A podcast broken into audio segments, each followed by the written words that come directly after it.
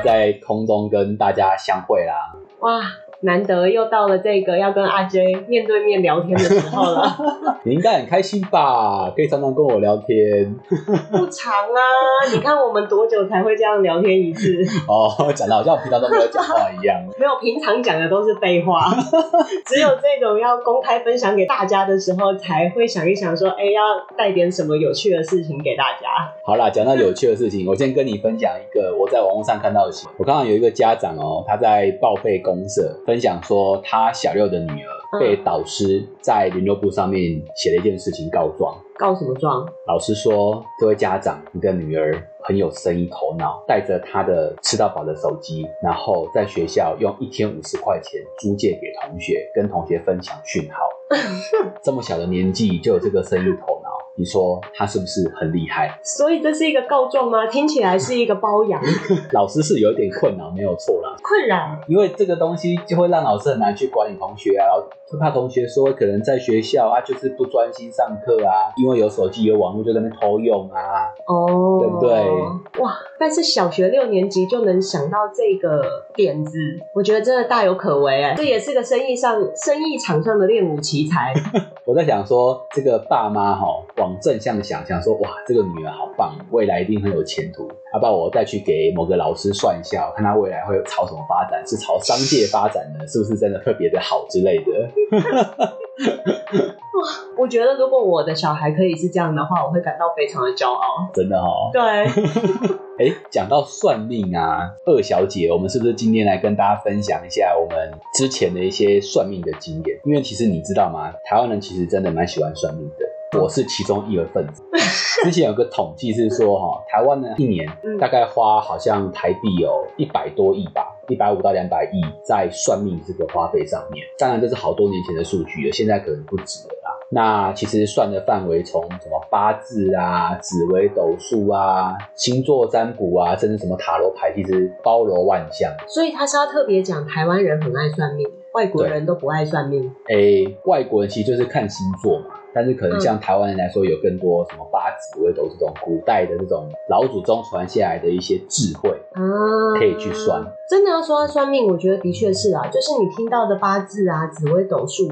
这个都很东方，但是如果你真的到西方的时候，就是占卜，或者是用水晶球去透视啊，水晶球，对，哦，这就有画面出来了，你看不到的东西，对，对，这个就比较西方风味，但也真的很难讲啊，因为你看看，就是我们如果去了行天宫的地下街，或者是我也不晓得哪里有算命街，可是。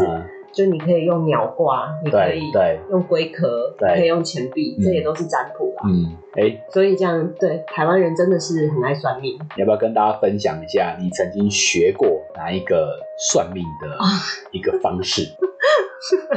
好吧，说到算命，就是虽然阿杰刚刚说他自己很爱算命。但是我自己可能也是对算命感到非常的奥妙，而且很希望透过算命老师指点一些迷津。例如说，我过去常常会算流年，那就会希望说是看老师给的一些建议，如何在接下来的一些流年事项上面可以做到趋吉避凶。那因为算着算着，就是算命真的是不便宜，所以我后来才会想说，那就干脆自己去学好了，就自己帮自己看。然后在学之前呢，其实心里也很犹豫，因为就是有人说算命的人都会孤苦贫哦，真的？为什么？对我就是觉得不合理啊！算命的人怎么会孤苦平呢？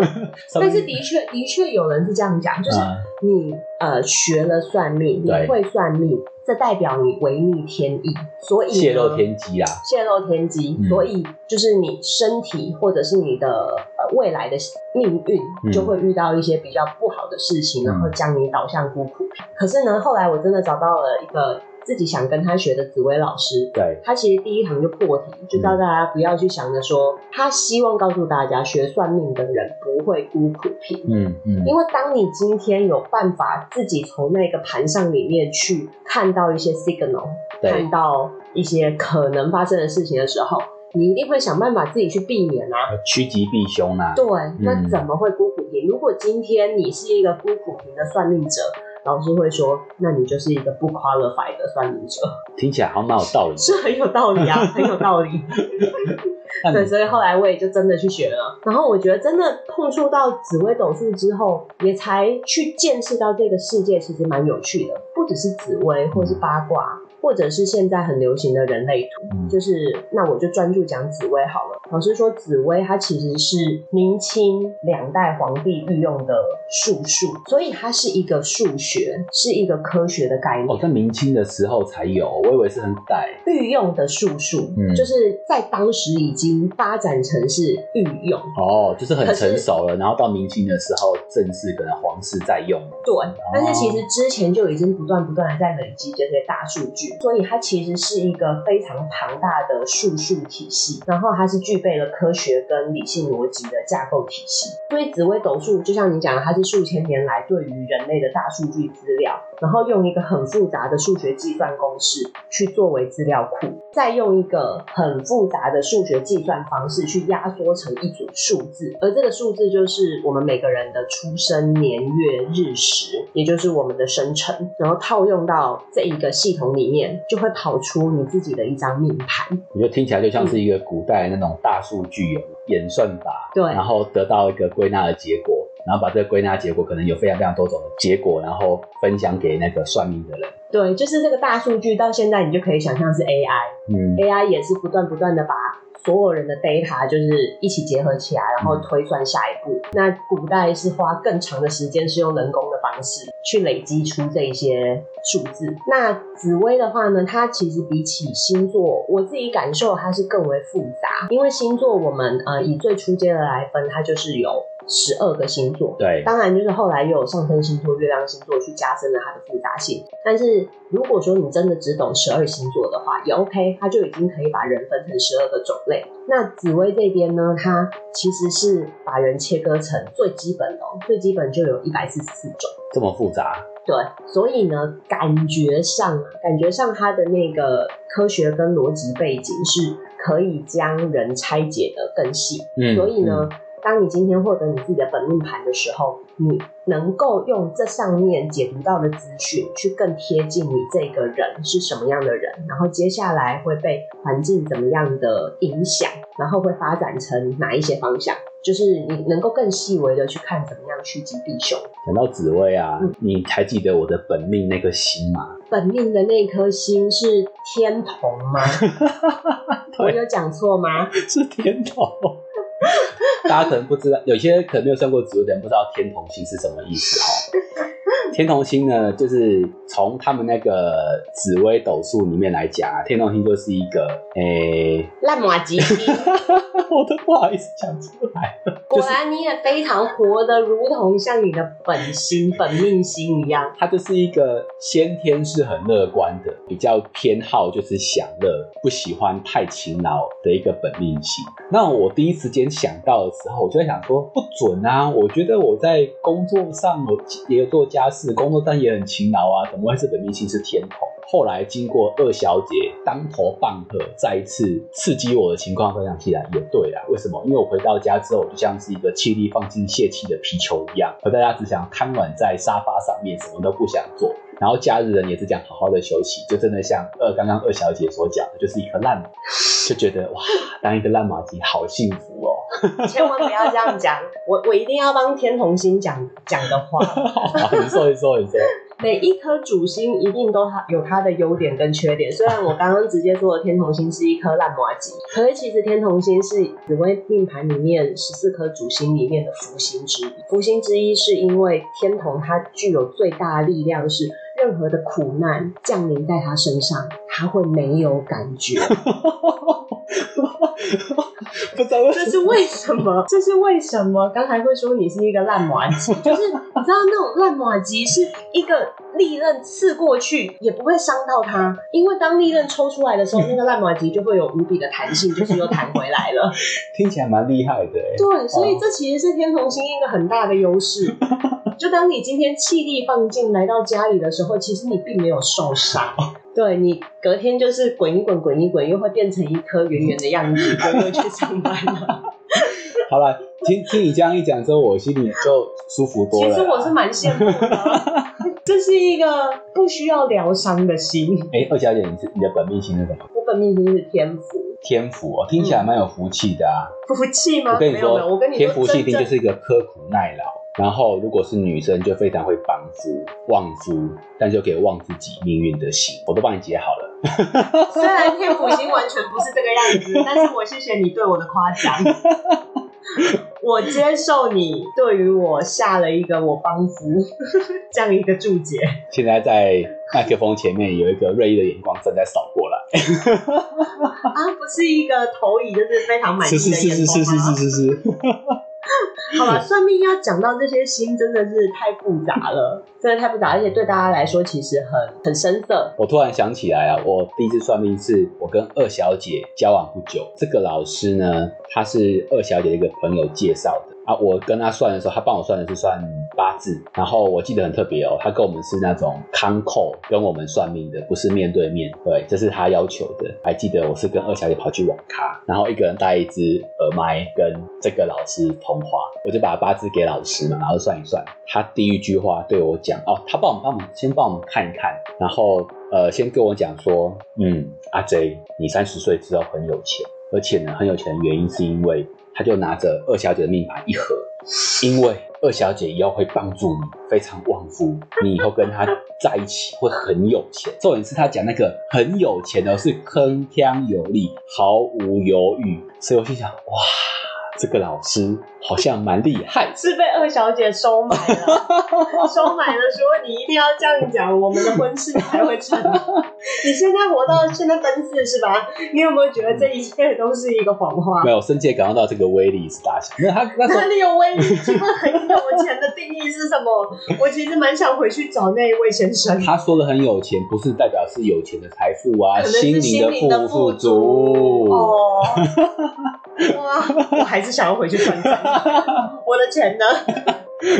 好啦，总之那时候我那是我第一次算命的经验，然后因为我记忆是非常深刻，是在网咖，然后跟那个老师这样子看过。后来啊，其实陆陆续续开始啦，有更多一些算命的经验，后来就比较多自己去向二小姐学的是以紫微斗数的这个算命为主。但是我记得我最特别的一个算命的经验啊，其实不是我刚刚讲这些什么八字啊、紫微斗数啊、什么塔罗牌都不是。我记得这一次算命的经验也是二小姐转介朋友介绍的。其实然后呢都是在慢慢的就是隐隐的暗示说，其实二小姐才是真的最喜欢算命，所以有很多 source 可以介绍给嗯你。，就是二小姐见多识广啊。那是为什么我后来决定自己去学了，就 干脆省点钱吧。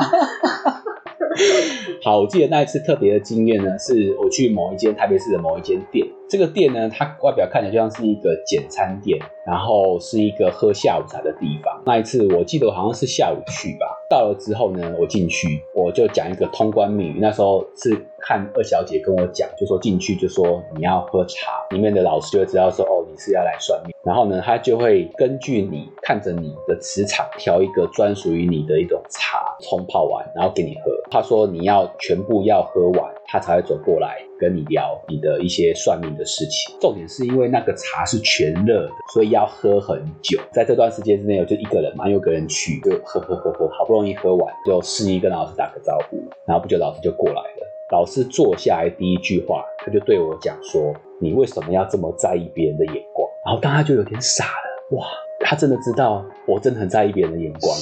那其实阿 J 真的有时候蛮在意别人对我的评价啦，然后背后会怎么说我，所以有时候就会有一点点那种不切实际的偶包这样子。他就这样对我讲，他就说你不要太在意别人的眼光，你自己要想一下你自己想要的是什么，然后你的价值观之类的，只要你不是去做一些伤天害理的事情，其实你不用太在意别人的想法，不然这样子你会活得蛮累的。他先这样子跟我讲。然后中间就聊一些什么工作啊，一些事情等等，就跟他问一个问题，因为其实阿 J 有一个数级，这个数级大概是从我大学的时候开始。那个数级是什么呢？是我只要在，特别是礼拜六下午，我如果躺着有睡午觉，白天哦，我睡完午觉之后，晚上起来，我的右眼就会非常非常的痛，是睡起来才痛哦。然后那个痛是那种在眼球里面那种胀痛，痛到是你会非常想吐，可是就吐不出来。的那种痛，然后我就觉得，哎，这个东西好不舒服。后来就去看遍大小医院，什么诊所都去看过了，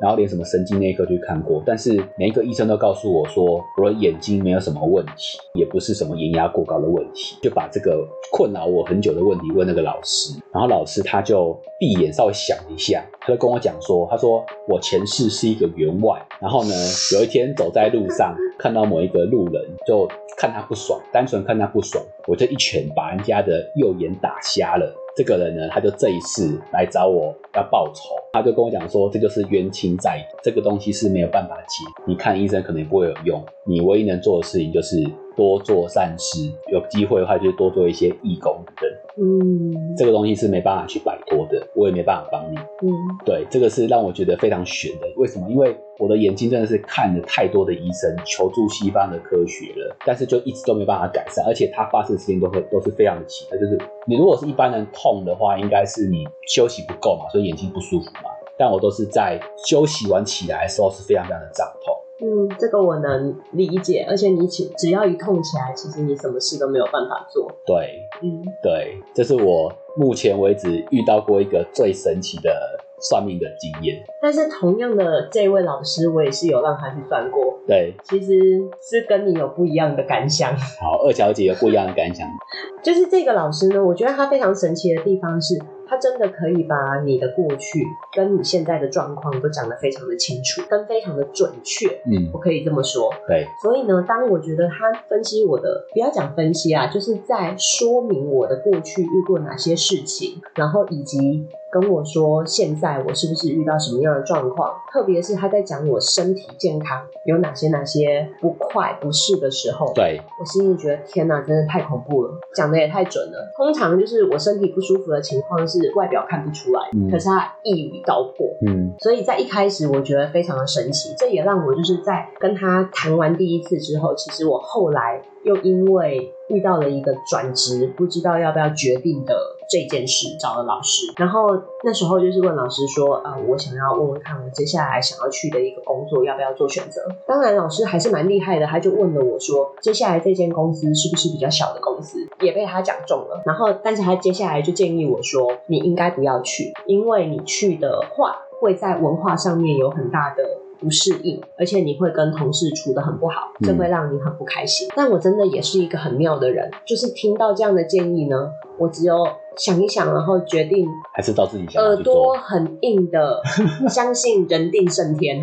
如果今天老师讲的是会跟同事处的很不好，那我就应该更 focus 这一块去看怎么样突破这一个限制。嗯，对，所以我还是去了。所以 就就你看，花了钱去算命，也不一定会听老师的话，所以不如后来就是自己学好了。这样子自己看，然后又不照着自己看到的去走的时候，心也不会那么痛。好啦，但是我想说，其实就算我后来换到了小公司，老实讲，我并没有真的做了多大的努力。可是呢，在文化上的不适应，或者是跟同事处不好这些事情，我觉得没有发生。就是因为没有发生，所以开始让我怀疑说，嗯，怎么跟老师讲的好像完全不一样？所以我后来就问了一个，也是跟我曾经一起去算过的朋友，然后呢，才知道说，哦。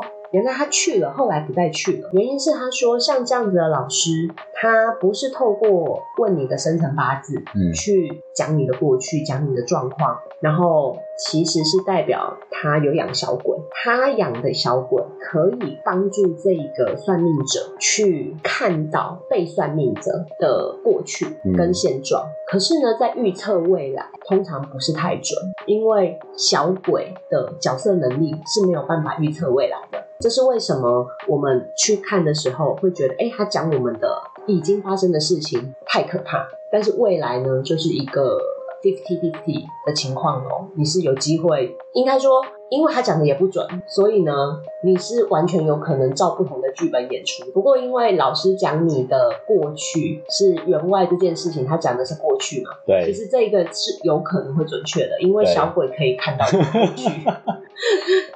不过我自己在想啊，就是后来啊，老师就叫我其实就多做善事。那我当下其实我也没有会想说啊，这个老师怎么样怎么样不好或怎么样，因为他叫我是叫我去做善事，他也不是讲说你现在捐十万块给我，我马上帮你治好。所以我就不会对他有一些什么负面的一些想法是啦，是啦，我觉得到目前为止遇到所有的算命老师，或者是我们真的去庙里面抽签，其实都有一件可以拿来讲的好的点，就是这些人或是那些钱都会强调说。你要做善事，只要做善事，就会有善念再回向，会有善，应该说好的事情会再回向回来给自己。所以我觉得与人为善或心存善念这件事情，是不管是哪一个学派都会去推广。其实这件事情很好。所以其实啊，今天跟大家分享了很多算命的一些我或二小姐的一些经验，然后二小姐也稍微分享一下她之前去学紫微斗数背后的理念呐。那其实我们自己认为，算命它某种程度来说是立基于一些科学、一些统计学的一些理念，然后就像我家里说，把它一些分类的部分。那当然不可否认的，其实像我的部分，就透过算命去得知一些可能超自然的现象的一些解释，因为这是科学没办法去解释的部分。我自己跟二小姐会认为说，其实。就是对算命是一种尊重的态度，但也不用过于去迷信。对，这个是我跟二小姐，其实虽然过去到现在其实算了不少，然后二小姐甚至还自己去自学。去了解她背后到底是什么样这个原因的部分，我们得出来的一个结论。那二小姐你怎么想？你刚刚讲到说，就是希望大家不要太过迷信。我倒是觉得，就是这个迷信可能转化成是算命这件事情，像是利用一个科学的方式去了解自己。像刚才讲到的那个紫微斗数，每个人都会有自己的一张命盘，可是其实也就一百四十四种。对，所以这世界上有千千万万，呃，好了，不要讲千千万万，有很多很多的人，其实跟郭台铭的命盘。跟张忠谋的命盘，跟 Steve Jobs 的命盘其实是一样的，但是为什么就是拥有同样的命盘，表示他们的生辰甚至是一样的？那为什么最后可能会走向不同的结果？就是这个本命盘只是说，它让你天生具有这样的特质，就是这个特质，你可以想象说，你天生是一双高跟鞋，或者是一双慢跑鞋，或是一双篮球鞋。其实每一种鞋的性能都是不一样。如果今天你知道你是一个篮球鞋，你把这双鞋踩在篮球场上，你就会有最好的发挥。那如果你是高跟鞋，你踩在一个很有气势的红毯上，那就是绝配。这个紫微斗数或是任何的学派，是帮助你自己了解自己，知道自己适才是所在什么地方。那其实只知道自己适合什么东西，这是一个基础。然后其实很大的一个影响因素是来自于环境。这个环境呢，你也可以把它解释成是机会或者是运气。然后，当我们今天可以了解自己，随时去做好准备跟评估我们适合什么东西的时候，当今天机会来了，或是运气来了，你就可以事半功倍。你可以去抓住机会，然后加倍发挥。我觉得这个是我刚刚讲到的那几个伟人，他们真的就是在自己的本职上面，然后遇到了绝佳的机会，也就成为了现在众所瞩目的这一些明星。所以，就是虽然你拥有郭台铭的命盘，就可能还是要能够。自己好好充实自己啊，因为机会是留给准备好的人。那我现在呢，老实说，学完皮毛的紫微斗数之后，我不帮自己算命了，就是我去悟到说，这个背景是要帮助自己了解自己。那过了这么多年，跟自己相处了这么多年，其实我也很了解自己了，所以呢，也就不要帮自己看了，因为有的时候看到一些不好的事情是会难过的，而且会开始很焦虑。所以我现在就是好好的。去做到自己每一天该做好的事情，然后呢，有的时候对未来充满一些不确定性跟充满期待也是很好玩的。像水晶球，因为紫薇斗数的命盘有一点像水晶球嘛，它已经去暗示你可能明天有什么了，那就没关系，就当做一个全新的一天去探知吧。二姐姐，你有感受到吗？感受到哪一件事情？我的眼神，呃，充满了钦佩的眼光。对于你刚刚跟大家分享的这一段话。我刚刚看到的是一个不耐烦的眼神，所以我就是要赶快结束掉。阿 J，其实眼中散发的到底是要讲到什么时候？话怎么哪有哪有？你今天讲这段话，让我真的是哇，突然心生万分的敬佩啊！不愧是二小姐，现在开始改开我当你的脑粉好。我想我的紫薇老师应该很不希望听到我这件事，就是。也花了一些学费跟他学，然后自己现在却不看了。啊可，是有的时候是这样啦，就是因为紫薇老师还会教我们占卜，嗯就是用紫薇斗数的命盘占卜。嗯，真的在遇到很难很难决定的事情的时候，我还是会帮自己占个卜，就像我也会帮你占卜一样，还是蛮有意思的啦。好啦，如果各位听众朋友们真的有兴趣想要体验看看二小姐的紫微斗数的话，欢迎私讯我们，好不好？IG 借问一下台湾的 FAQ。好，我们今天聊到这边喽，拜。拜。